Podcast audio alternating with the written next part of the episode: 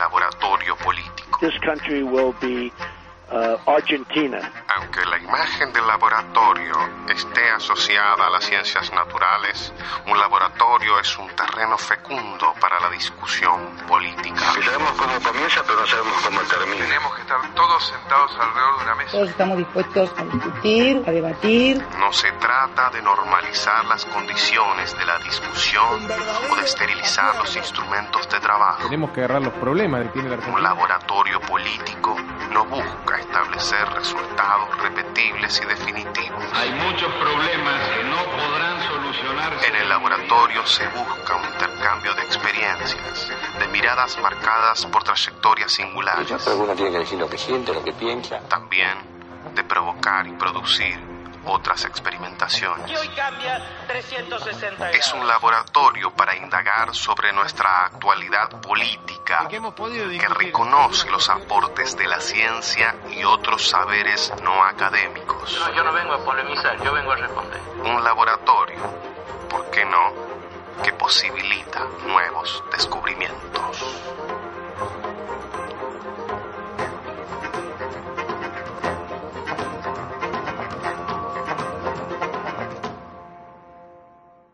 Buenas, buenas, estamos en una nueva emisión de Laboratorio Político, esta coproducción entre la Escuela de Ciencia Política y el Laboratorio Sonoro de la UNR, coproducción que se emite los días sábados de 9 a 10 por Radio Universidad. En el programa de hoy nos hemos mudado de sede, no estamos en el Laboratorio Sonoro, sino que nos trasladamos hasta la sede de gobierno de la Universidad Nacional de Rosario, calle Maipú, 1065, ahí el ex hotel calle Italia. En ese lugar, en la oficina 304, está la, la sede del Observatorio Ambiental de la UNR, que tuvo su presentación hace poquitos días. Eh, y como esta es una semana que estuvo signada, más allá de las cuestiones políticas que vienen atravesando el continente latinoamericano en- el último mes, sí es cierto que a nivel nacional eh, esta semana, decíamos, estuvo signada por la aprobación de la Ley de Presupuestos Mínimos de Adaptación y Mitigación al Cambio Climático, que se ha conocido en los medios como Argentina ya tiene ley de lucha contra el cambio climático. Entonces nos pareció oportuno venir al Observatorio Ambiental y charlar junto a su director, Matías de Bueno. ¿Qué tal Matías? ¿Cómo te va? Hola, ¿cómo te va Javier? Muchas gracias por invitarnos al, laboratorio político. La verdad que es un placer y un orgullo poder formar parte de este emprendimiento. Muy bien, y nos acompaña junto a Matías también el abogado Horacio Allende Rubino. ¿Qué tal Horacio? Hola, ¿qué tal? Gracias por la invitación. Bueno, Horacio también es, es- es parte del observatorio, es abogado especializado en Derecho Agrario, en Derecho Ambiental, es el director de la maestría en Sistemas Ambientales Humanos, dependiente del Centro de Estudios Interdisciplinarios de la UNR. Eh, así que junto a él y junto a Matías, que también es, ambos comparten cátedra en, Derecho Ambiental, ahí en la Facultad de Derecho.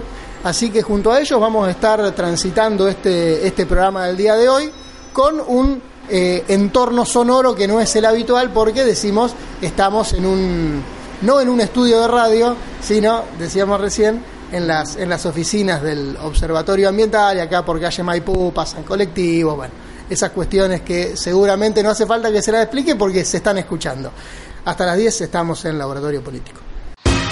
Laboratorio Político, sábados de 9 a 10 por Radio Universidad.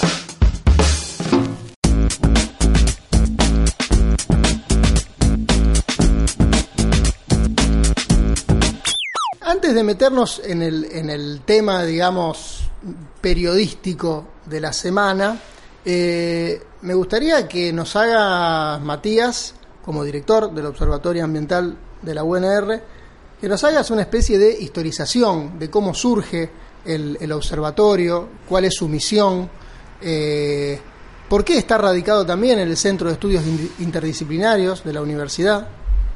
Bien, en verdad, eh, hace muchos años que venimos trabajando con una gran cantidad de personas que forman parte del equipo eh, las temáticas ambientales.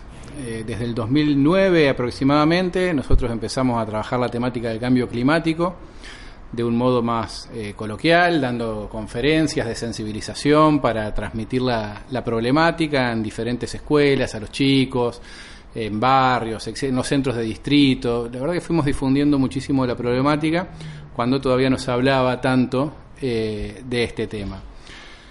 También, solo estaba ahí el documental de Al Gore. Eh, en, verdad, eh, fuimos trabajando como parte de la fundación de Al Gore, llevando el mensaje y fue con él que pudimos generar capacitaciones en su momento. Incluso vino dos veces a la Argentina, vino una vez a la Argentina, perdón, de la cual pudimos participar en San Luis.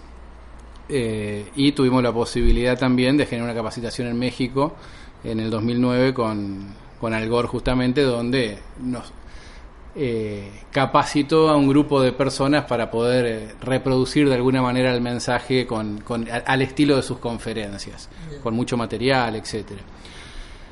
Y concomitantemente en esa época empezamos a trabajar dentro de lo que es el Pacto Global de Naciones Unidas, que es la iniciativa en sostenibilidad, pero para el sector privado, de la cual también forman parte otros actores interesados, entre ellos las universidades.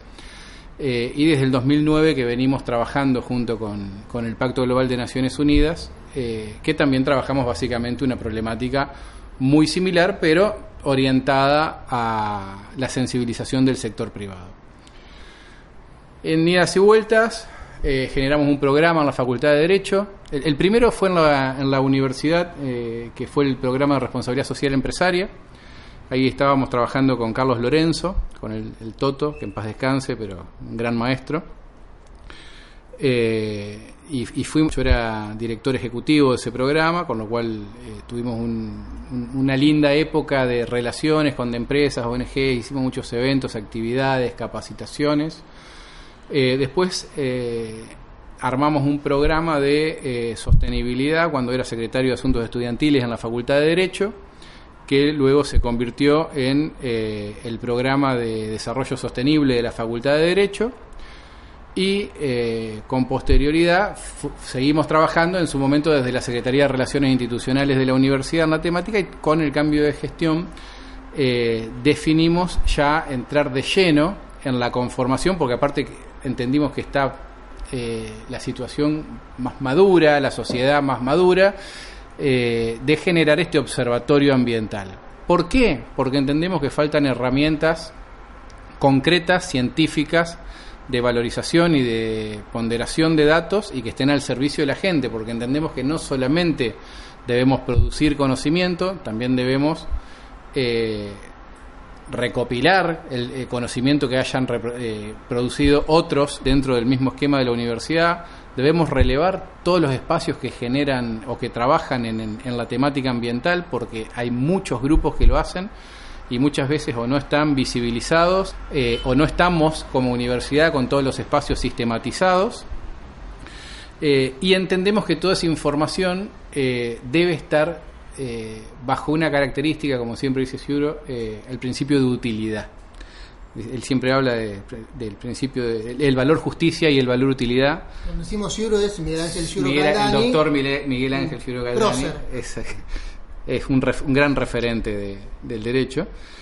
Eh, siempre habla del valor utilidad en la, en la producción científica y entendemos que la universidad tiene la misión de generar conocimiento útil para la sociedad. Eh, con lo cual nos interesa eh, que todo ese eh, material, conocimiento, informes, investigaciones y productos que, que, nazcan del ámbito universitario se puedan poner al servicio tanto del Poder Ejecutivo tanto como legislativo como judicial para poder generar informes, trabajar en distintos procesos judiciales, asesorar en materia de producción normativa, de producción legislativa y por supuesto eh, en todo lo que tiene que ver con el Poder Ejecutivo, que generalmente es la, es la, autoridad de aplicación de todo lo que tiene que ver con materia ambiental, y eh, poder trabajar sobre lo que tiene que ver con estudios de impacto ambiental, con eh, planificación ambiental estratégica, etcétera, no solamente para el Ejecutivo Provincial, sino también para todos los que son municipios y comunas, que entendemos que mucha falta hace de, de, de recurso humano técnico eh, y en eso podemos brindar un aporte, por eso también se genera una actividad que se llama Biociudades, eh, de, la cual la idea es conformar una red de eh, municipios, intendencias, comunas, etcétera, que se comprometan a eh, trabajar en un esquema de protección del ambiente y de adaptación, mitigación, etcétera, de toda la problemática de el cambio climático. Y, perdón, así ya tiro el, chorro. Eh, y otro sector que, al que nos interesa eh, acompañar es al sector privado. Y no solamente en cuanto a las empresas, sino también a las organizaciones de la sociedad civil a las cuales tenemos mucho para aportarles. dos cosas. Una, que es una pequeña llamadita autorreferencial. Vos recién hablabas de biociudades. Eh, después te tomo nota, teléfono, datos, porque vivo en Funes y a nivel regional, Funes es noticia porque está en emergencia sanitaria, en emergencia porque prácticamente no hay recolección de residuos, o sea, porque es una ciudad que creció de un modo desordenado, sin planificación, y esa falta de planificación de desarrollo sin criterio ambiental, y hoy genera que no se recolecte la basura. O sea, problema financiero, al margen de que lo que no hay es recolección de residuos porque están de paro con algunas dificultades los empleados municipales, pero aún cuando el sistema funciona, funciona atados con alfileres y uno puede ver cómo una ciudad cercana a Rosario, que siempre fue una referencia en Jardín de la provincia, hoy tiene problemas para gestionar la cuestión ambiental, el uso del suelo y sus recursos, por justamente no, no, no tener eh, eh, no tener prevista esta dimensión de la gestión pública. Eso es una cosa de la que seguramente charlaremos después. Eh, también pensaba que te pregunté por qué está radicado en el SEI, pero prácticamente, cuando digo SEI es el Centro de Estudios Interdisciplinario de la UNR, pero prácticamente me lo, me lo contesto yo mismo. Es lógico, porque el derecho, porque el ambiente es una cuestión necesariamente interdisciplinaria. Exactamente, es transversal, multidisciplinar, necesita de, todas las, disciplinas de la universidad. Y me permito hacer una reflexión con lo que vos acabas de plantear. O sea, eh, la sostenibilidad eminentemente debe estar atada a la democracia y la forma de democratizar la sostenibilidad es a través de un buen sistema de información de participación pública y de acceso a la justicia en el caso de que esto no se pueda cumplir.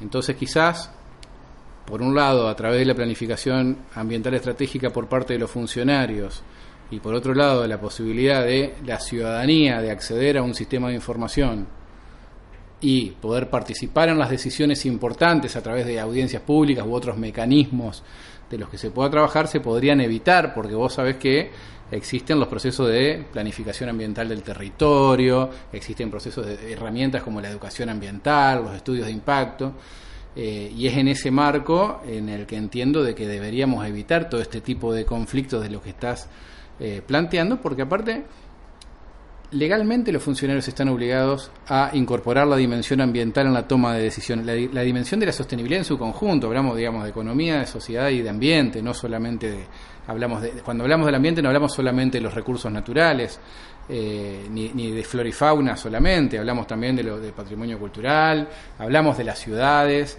hablamos de las personas que estamos incluidas y que formamos parte del ambiente. O sea, como decían en, el lanzamiento del observatorio, eh, que lo decía Damián Bersagnasi, eh, las personas son la punta del iceberg desde donde uno puede ver los procesos o los territorios contaminados, porque ¿por qué nos enfermamos? O sea, ¿por qué viene más cáncer, más alergia, más eh, malformaciones? Porque estamos viviendo en un entorno eh, y en un ambiente que no es favorable para el desarrollo de, una vida eh, plena, o sea, de, de, un buen proyecto de vida y de un ambiente sano, básicamente. Así que yo creo que hay muchas formas de evitar procesos de contaminación severos eh, y que podemos vivir en un ambiente saludable. Y de hecho así lo manda la Constitución y herramientas existen para poder hacerlo. Bien, sí. Eh, estamos con Matías de Bueno, que es el director del Observatorio Ambiental de la UNR, y con Horacio Allende Rubino, que es el director de la maestría en sistemas ambientales humanos de la UNR también. Y, y a él también le queríamos preguntar cuál es un poco el aporte que hace el derecho frente a esta, a, esta temática, ¿no? Porque eh, tanto Matías como vos son abogados y, quizás la formación de grado, la formación inicial que tuvieron, quizás no contemplaba esta dimensión del derecho, ¿no? Y la, tuvieron que ir construyendo, tuvieron que ir estudiando. Sí, es eh, una descripción exacta de lo que ha sucedido. Cuando yo estudié en la facultad hace muchos años atrás, en este país el ambiente, el derecho ambiental era una cosa absolutamente desconocida. Cuando yo me incorporo como docente de la facultad, hace ya muchísimos años, allá por el año 91, en la Cátedra B de Derecho Agrario, eh, después de unos cuantos años empezamos a luchar por la incorporación de la materia de derecho ambiental como eh, una materia dentro del plan de estudios.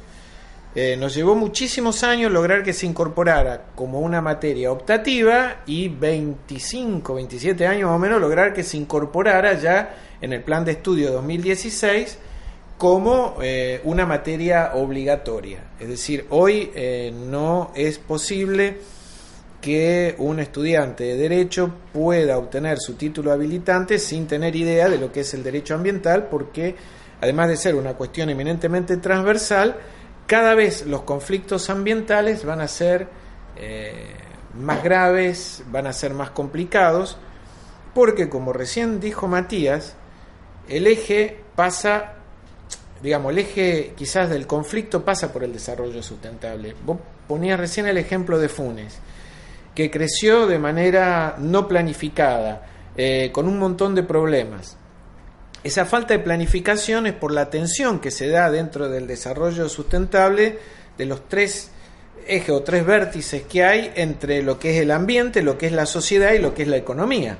Está claro que tenés por un lado la presión económica del desarrollador que quiere desarrollar, que quiere lotear y que quiere eh, hacer un negocio con ese loteo, lo cual, digamos, es válido pero no puede priorizarse exclusivamente la cuestión económica sin tener en cuenta la cuestión ambiental, es decir, ese loteo, cómo se va a desarrollar, cómo van a llegar los servicios, cómo va, a haber luz, cómo se va a distribuir el gas y si no hay gas, si va a funcionar solo con luz, cuáles van a ser los servicios sanitarios, cómo va a prestar los servicios el municipio, porque está claro que mientras más pequeño es el municipio, mayores dificultades va a tener para prestar ese tipo de servicios.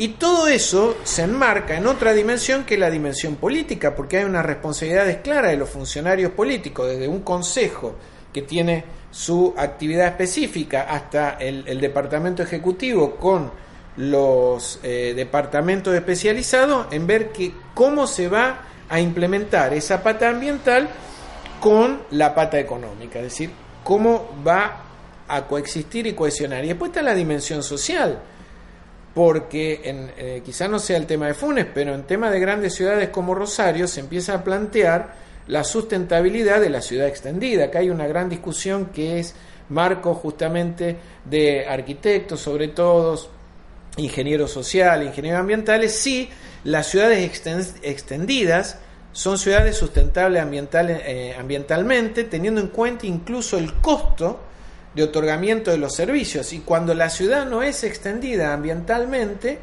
eh, también se discute el, eh, cómo se puede lograr eh, que se viva en las grandes ciudades con una demanda enorme de recursos como una demanda energética. Por ejemplo, acá hay shopping que tienen la misma demanda energética que toda la ciudad de Funes bien, si Rosario vive casi un millón de habitantes. Sin embargo, digo, todas estas son cuestiones, dentro de la cuestión social también los barrios cerrados, es decir, son barrios que se autoexcluyen de la ciudad y por otro, por otro lado tenés barrios que están excluidos en el otro extremo por la pobreza.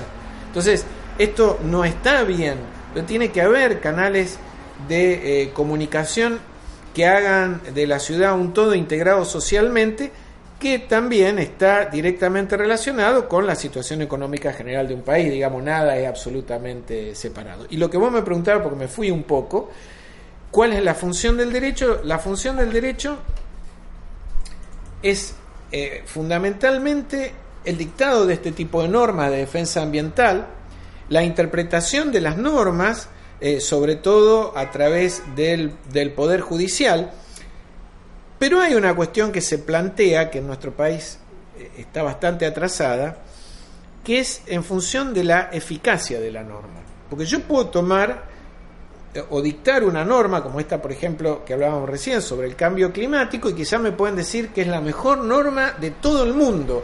no hay país que tenga una norma tan, tan perfectamente hecha. Ahora, ¿qué eficacia tiene? Porque si la norma sirve, sirve para ponerla en un cuadrito, o para que la declamemos, nos sentemos en la facultad y discutamos y veamos la fuente de cada uno de los artículos, y después cuando vamos a la realidad social, no tiene ninguna práctica, porque no se, ha, no se la ha dotado de instrumentos eh, económicos y humanos, es decir, recursos humanos y recursos económicos. Para que se implemente, no sirve. Vamos a otro ejemplo, yo puedo tener una norma perfecta sobre contaminación y control de residuos industriales en la provincia, por ejemplo. Y después pregunto, ¿y cuántos inspectores tengo en la provincia para controlar? Dos para toda la provincia. No digo que en la provincia haya dos, pongo un ejemplo eh, excesivo, digo, pero tengo cinco, ocho, diez inspectores para toda la provincia.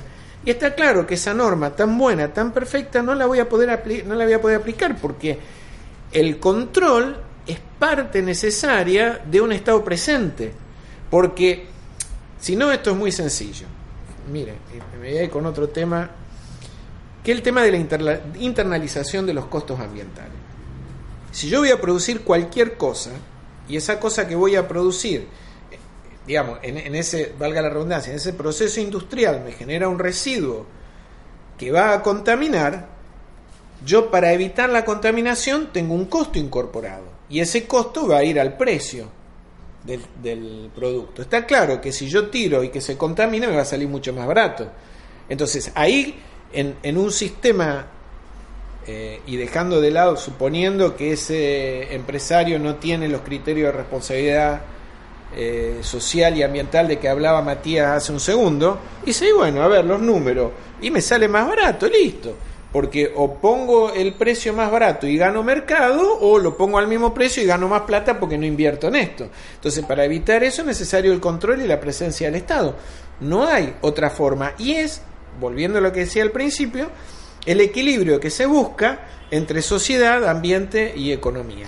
Claro, y ahí estaba pensando porque hay un montón de temas de ambiente que obviamente a los abogados les excede, no sé, el tratamiento industrial de la basura y posiblemente ustedes como abogado no sepan exactamente cómo es el proceso.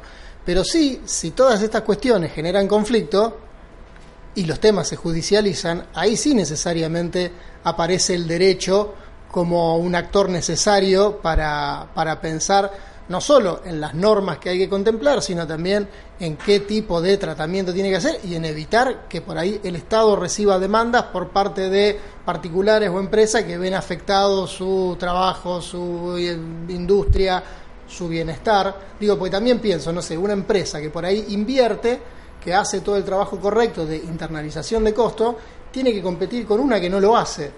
Entonces, esa empresa está en desventaja y, y quizás pueda llegar a demandar al Estado por no controlar al otro que, que le impide una competencia justa, ¿no? pero incluso puede haber, por eso las leyes de presupuestos mínimos, porque si no hay incluso competencias interprovinciales. Si yo soy una provincia que protejo el ambiente y tengo muchas normas ambientales, la empresa cuando viene acá tiene que tener en cuenta esos costos. Y si hay una provincia que dice, no, vení acá contaminada, hace lo que quiera, evidentemente hay una competencia desleal, porque yo me voy a ir a esa provincia porque me ahorro un montón de plata. Eh, y ahí lo que vos dijiste es muy importante, que tiene que ver con la judicialización de los conflictos ambientales. Cuando se judicializa un conflicto ambiental, en la gran mayoría de los casos, podría decir el 99%, se requiere de estudios periciales técnicos muy complejos y que son determinantes, porque los jueces somos abogados. Eh, ningún abogado puede hacer un estudio de laboratorio para determinar el grado de contaminación ambiental que, eh, o el grado de contaminación por arsénico, por ejemplo, que hay en el agua. Entonces, para esas cosas se necesitan los peritajes y se necesitan también información recopilada, información que se haya recopilado durante mucho tiempo, que me den estándares o que me den niveles que me permitan además, eh, le permitan al juez que va a resolver poder determinar cuánto hay de verdad en la pretensión del que quiere que se defienda al ambiente o que se defienda a su salud y el que pretende que no. Y en ese aspecto, la existencia del observatorio, del cual Matías es director, es fundamental. Porque esa recopilación que va a ser una universidad pública, que esto es esencial, como es la nuestra, va a ser fundamental para que el Poder Judicial, tanto federal como provincial, pueda acudir requiriendo información. En un momento podrá requerir alguna información y dirá, mire, lamentablemente esa no lo tengo, pero es una información pública, es una información importante e incluso por las interacciones que Matías está eh, estudiando y pretendiendo que en el futuro se lleven adelante entre el observatorio y toda la riqueza intelectual y técnica que tiene la Universidad Nacional de Rosario en todas las facultades, se puedan terminar elaborando dictámenes que ayuden a eh, la resolución con la ventaja comparativa que de acuerdo a la Ley General del Ambiente, los dictámenes de instituciones oficiales, estos son las universidades nacionales, son instituciones oficiales del Estado, tienen la validez de pericias. Entonces, tienen una preponderancia en la Ley General del Ambiente que les reconoce la excelencia que siempre ha tenido y que tiene que luchar a brazo partido por mantenerla todas las universidades nacionales, pero yo me refiero a la Universidad Nacional de Rosario porque es aquella en la que estamos insertos.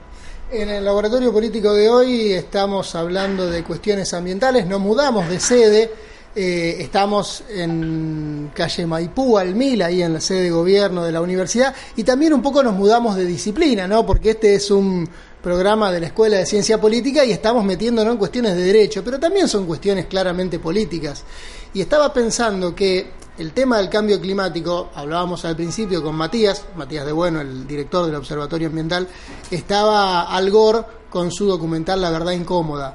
Pero también, en el último tiempo, en Argentina sobre todo, a partir de comienzos de este año, pero ya en Europa viene desde el año pasado, está esta chica Greta, que generó un impacto comunicacional político de interpelación a, las clases dirigentes, a los empresarios, sobre lo que implica el cuidado del ambiente.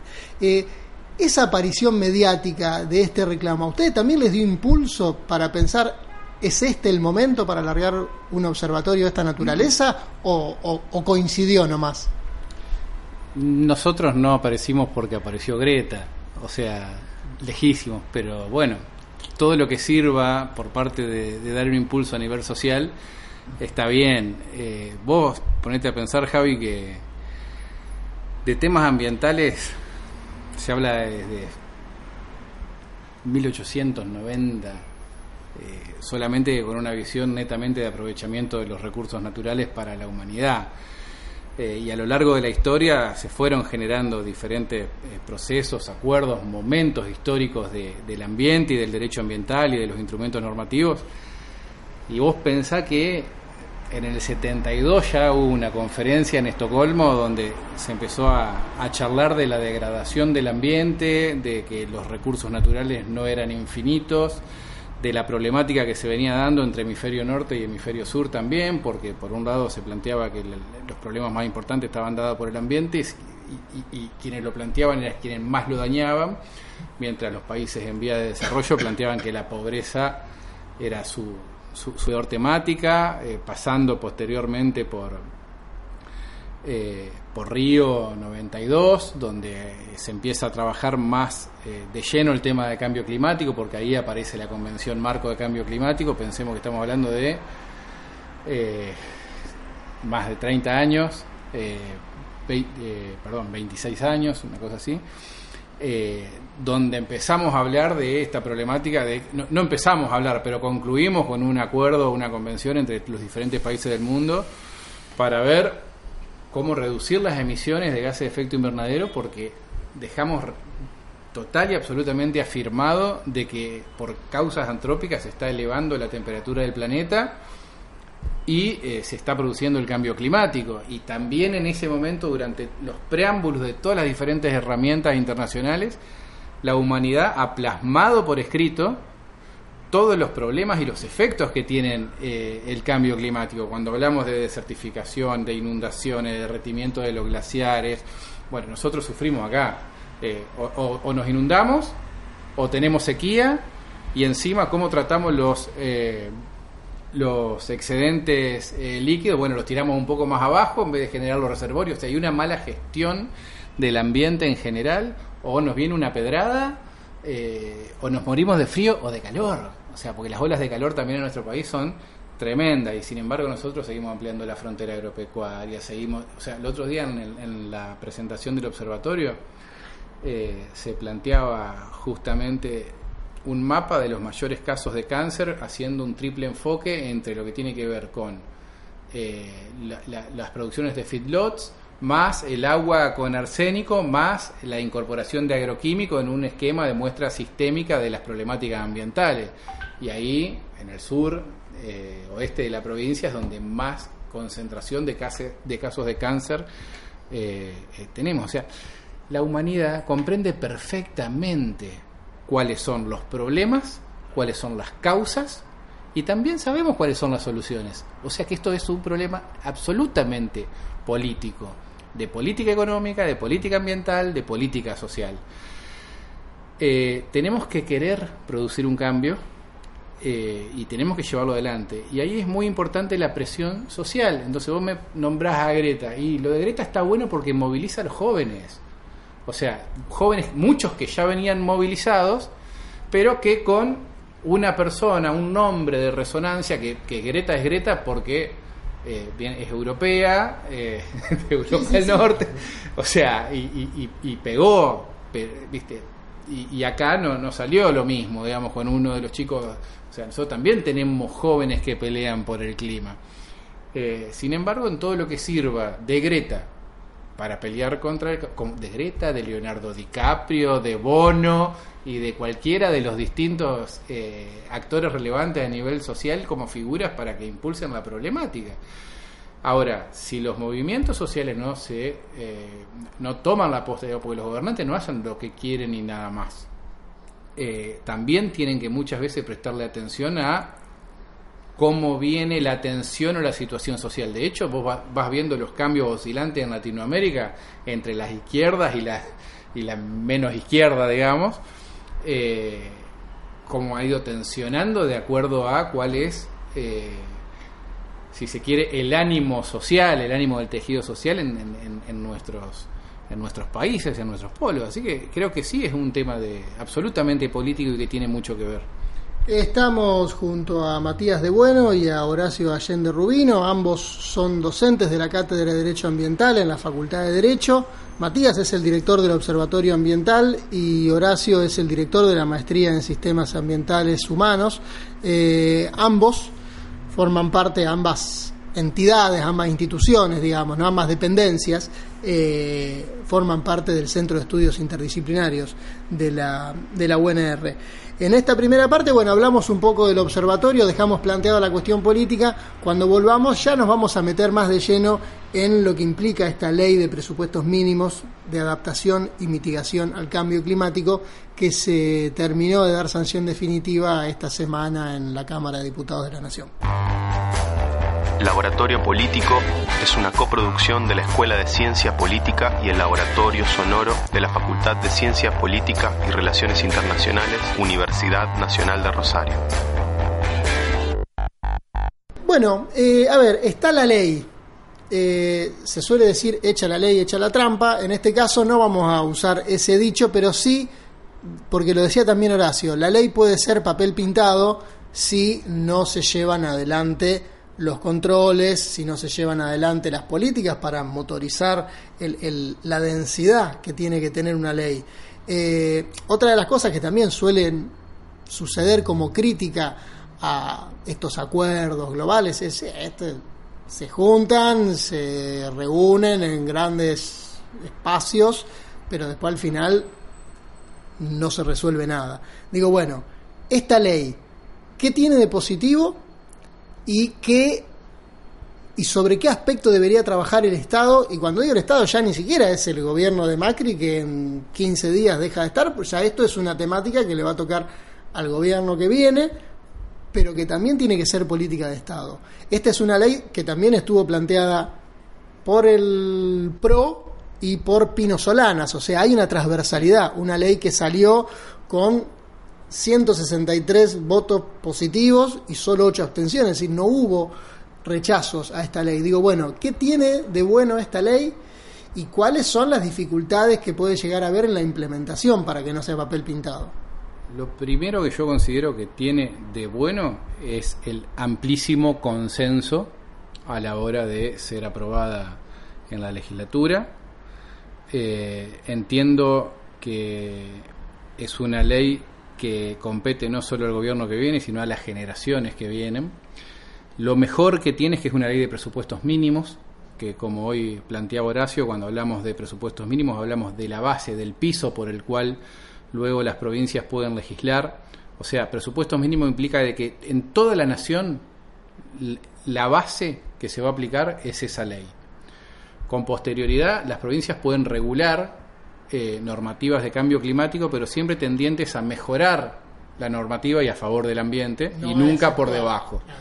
Por una cuestión de congruencia, en el caso de que se legisle por abajo, esa norma debería dejarse de usar y utilizar la normativa nacional.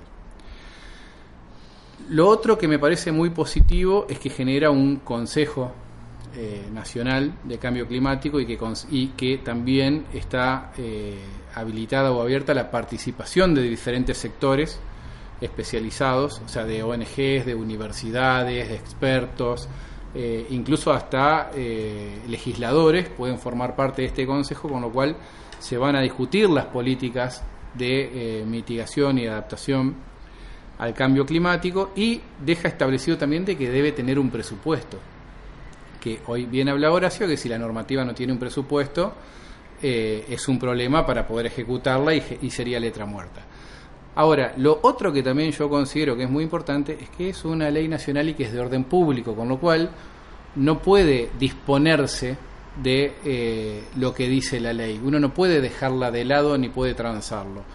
Y ahí eh, lo que nosotros tenemos, al ser una norma de presupuestos mínimos, y nosotros tener también una ley ambiental de presupuestos mínimos en la nación, que es la ley general, y que todo forma un sistema, o sea, no, es, no son compartimientos estancos, o sea, tenemos una ley general del ambiente que regula la materia y después distintas leyes de presupuestos mínimos que regulan de materia especialísimamente, o sea, de forma muy especial, eh, distintos temas.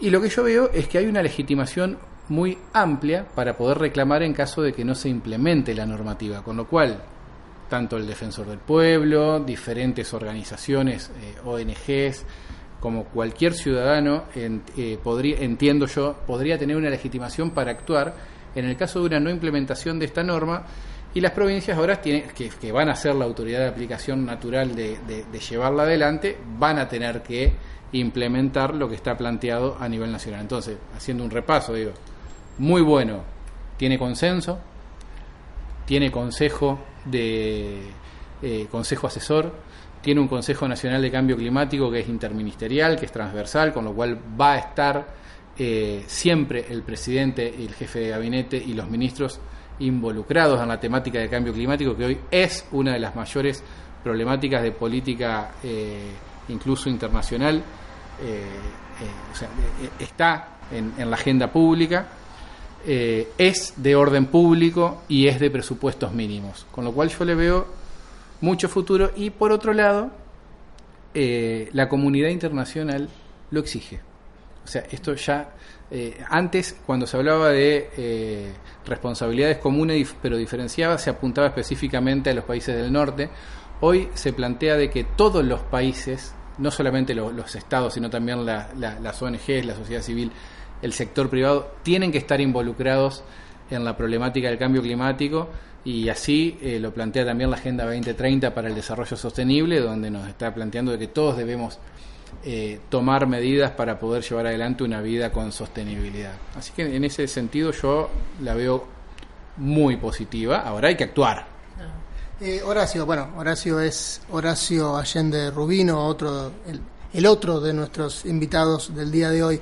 Eh, vos hablabas antes de, de lo positivo, y recién lo remarcaba Matías también, de lo positivo de que sea una ley de presupuestos mínimos, ¿no? De que no es que en una provincia se va a aplicar de una manera y si no me gusta lo hago en otra y, y, eso, y eso dificulta su aplicación. Digo, pero ¿no es también, no va a ser en todo caso un motivo de conflicto dentro de los propios estados provinciales? Porque alguno podrá decir, che, esta ley de presupuestos mínimos está afectando notablemente mi actividad, que es la que sostiene la economía de esta provincia, y si esto no se sostiene, se genera más pobreza social, más y todo lo que eso implica. Digo, ¿cuál es después la dificultad que aparece cuando se discute en lo concreto eh, estas cuestiones de presupuestos mínimos? Es una cuestión complicada eh, porque ni más ni menos que la relación eh, fundacional del Estado, es decir, la relación entre las provincias y el Estado Nacional.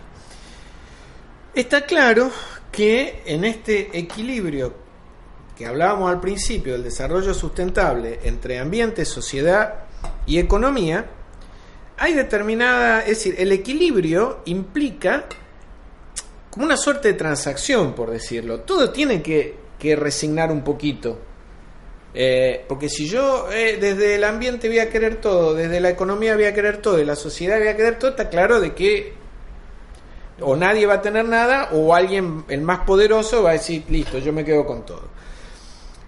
Voy a poner un pequeño ejemplo. Acá en la provincia de Santa Fe, que siempre se ha, que se ha establecido hace muchos años una medida ambiental para proteger la cadena trófica en el río Paraná, que es la veda en la pesca, que lamentablemente Entre Ríos no lo hace, con lo cual es relativo, porque el pescado no sabe dónde está el límite y dice, che, hay veda en Santa Fe, pasemos todo para allá y zafemos de pescado santafesino. Pero ¿qué pasó? Los, los pescadores artesanales le dijeron al Estado, ¿y nosotros de qué vivimos durante esta época? Entonces el Estado tuvo que salir a dar un subsidio. Entonces uno oh, los subsidios, siempre dando subsidios. No, pero está bien ese subsidio. Porque si yo te voy a decir, vos tenés que hacer un sacrificio, y te hago hacer el sacrificio, ¿por qué vos vas a sostener solo ese sacrificio que es en beneficio de eh, toda la comunidad? Lo tiene que mantener la comunidad. ¿Y la comunidad cómo lo mantiene? A través del Estado. Entonces, si vos no podés trabajar durante este tiempo porque vamos a proteger el ambiente, porque si vos pescás en este tiempo, matás los pescaditos, lo digo muy bruto, si hubiera acá un ictícola lo diría mucho más finamente, vos te matás los pescaditos chiquitos, sonamos, bárbaro. Entonces, pero durante este tiempo te voy a sostener porque el, proteger al pescadito chiquito protege el ambiente y protege a toda la sociedad, que es la que indiscriminadamente goza de este bien jurídico ambiente, que lo necesita sano para poder vivir. Entonces, a nivel de los conflictos que se pudieran dar, si una provincia dice, y ahora si yo este, aplico esto, entonces mi actividad principal, y bueno, el Estado Nacional tendrá que ir a ver, tendrá que ayudarla, tendrá que decir, pero ¿quién vive de eso? ¿Qué, qué, vive? ¿Un, ¿Un, productor artesanal? ¿Una empresa chica? ¿Una empresa mediana? ¿Una empresa grande? Bueno, una empresa grande, perfecto. ¿Y vos qué me decís? Empresario, no tengo problema, me la banco, pero durante esos meses, durante esto, yo voy a despedir gente. Bueno, entonces, ¿cómo solucionamos eso? ¿Qué hago? ¿Le doy un subsidio a la empresa? ¿Le doy.? ¿Qué hago? En todo caso, habrá que ver qué actividad se realiza y cómo reemplazar esa actividad que ambientalmente no es sustentable por otra que lo sea y durante el periodo de adaptación poner plata, porque, a ver, esto es así.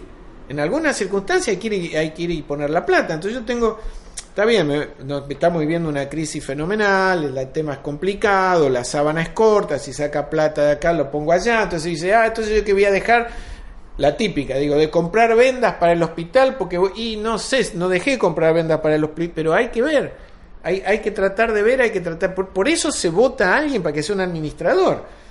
Porque si a mí me, me, votan para que yo administre y me dan 500 mil millones de dólares, voy a hacer una gestión fenomenal si la plata me va a salir por los oídos.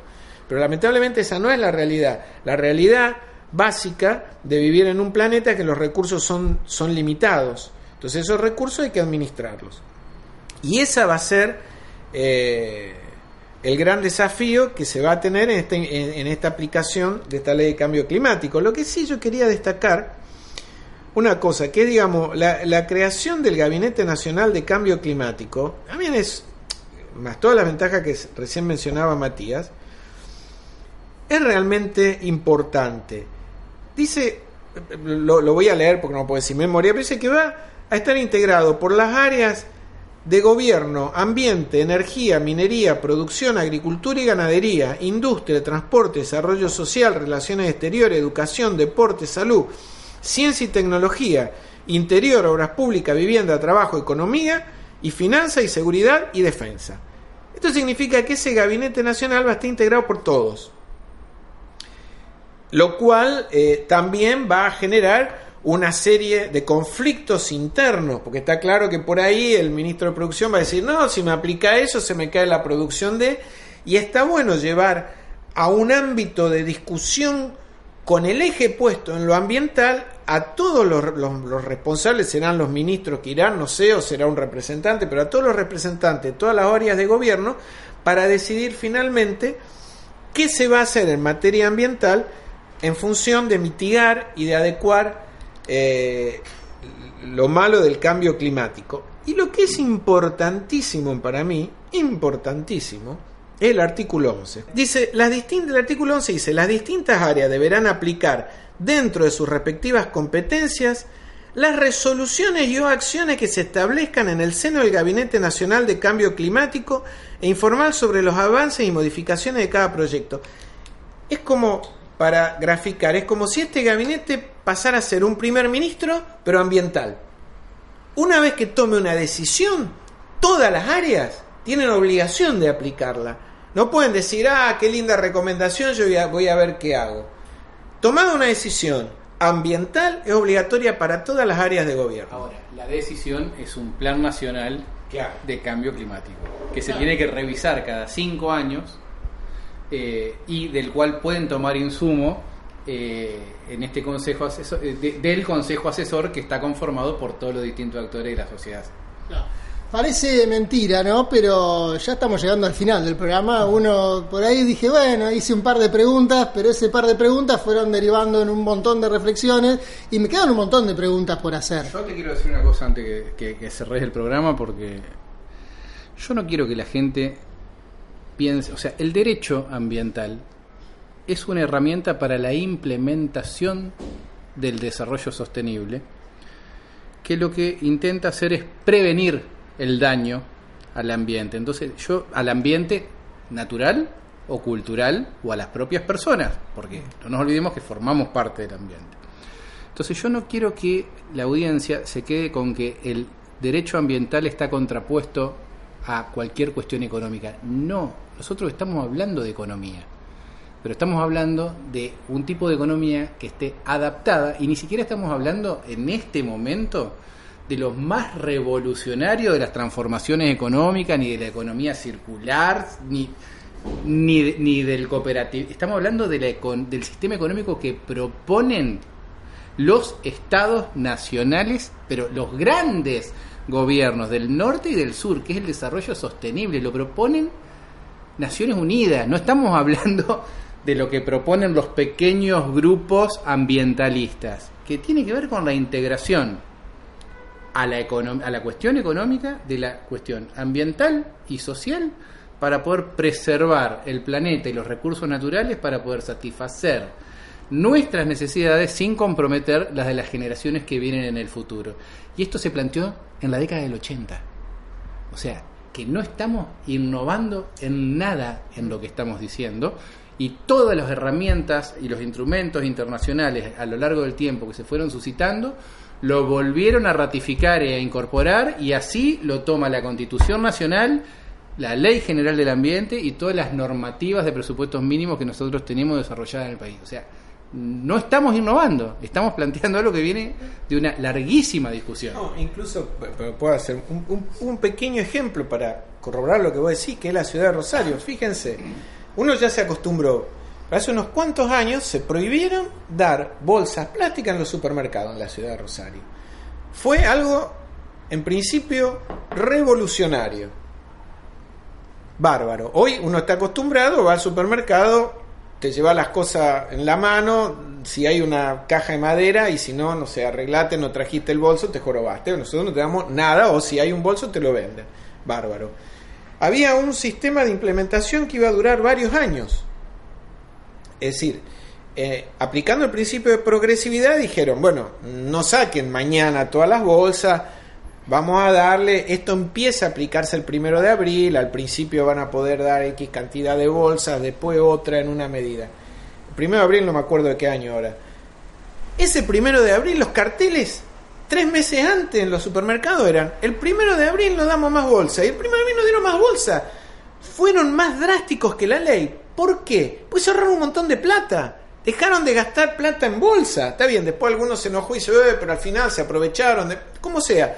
Pero digo, fíjense cómo una cuestión económica, una cuestión ambiental que implicó un impacto económico en ese, en ese caso para las empresas fue un impacto beneficioso y lo aplicaron inmediatamente y dejamos de enterrar una cantidad y, de tirar a la basura una cantidad fenomenal de eh, bolsas plásticas. Entonces, no necesariamente toda eh, decisión ambiental de protección del ambiente es, como recién decía Matías, una lucha feroz contra eh, las grandes empresas productoras de bienes y servicios.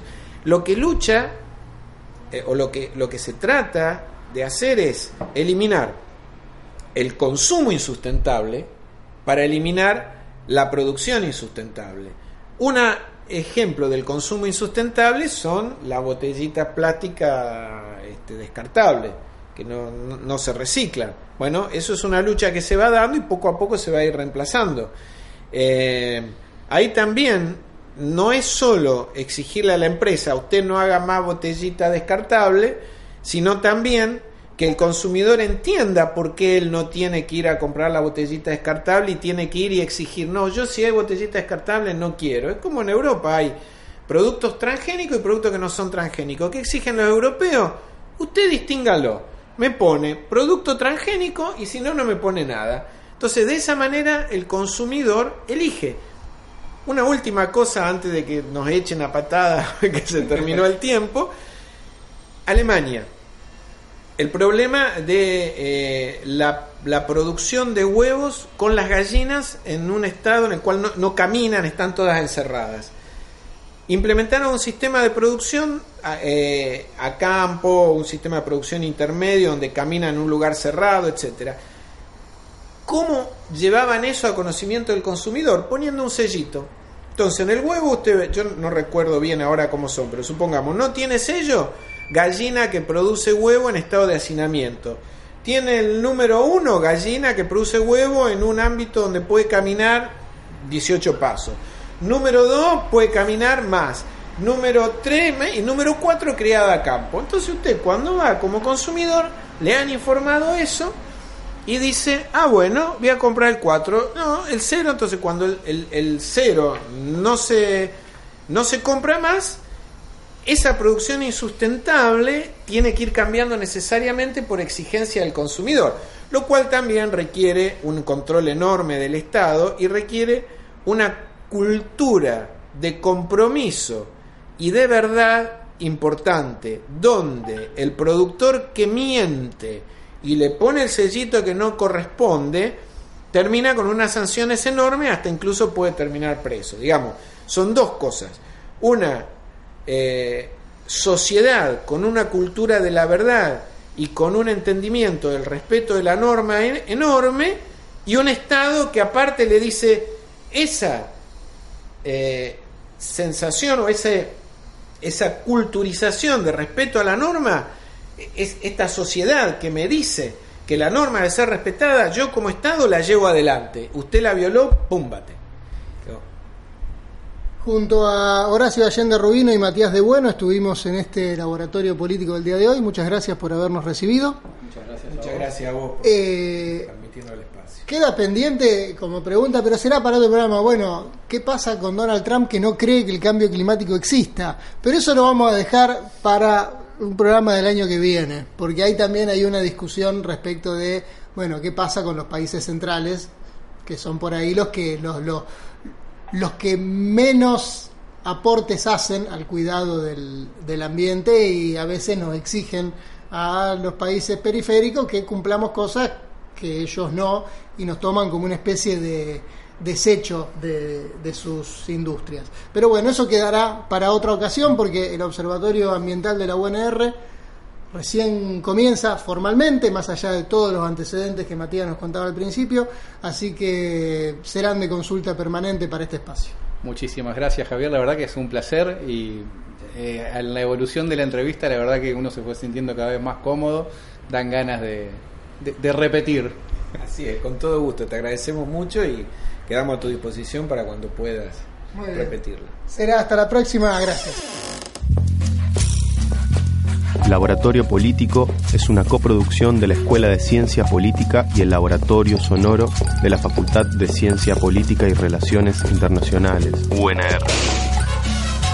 Producción Emilio Lobalbo, Florencia Paz, Verónica Crescini. Conducción Javier Acuña. Coordinación General Gabriela Benetti. Laboratorio Político, sábados de 9 a 10 por Radio Universidad.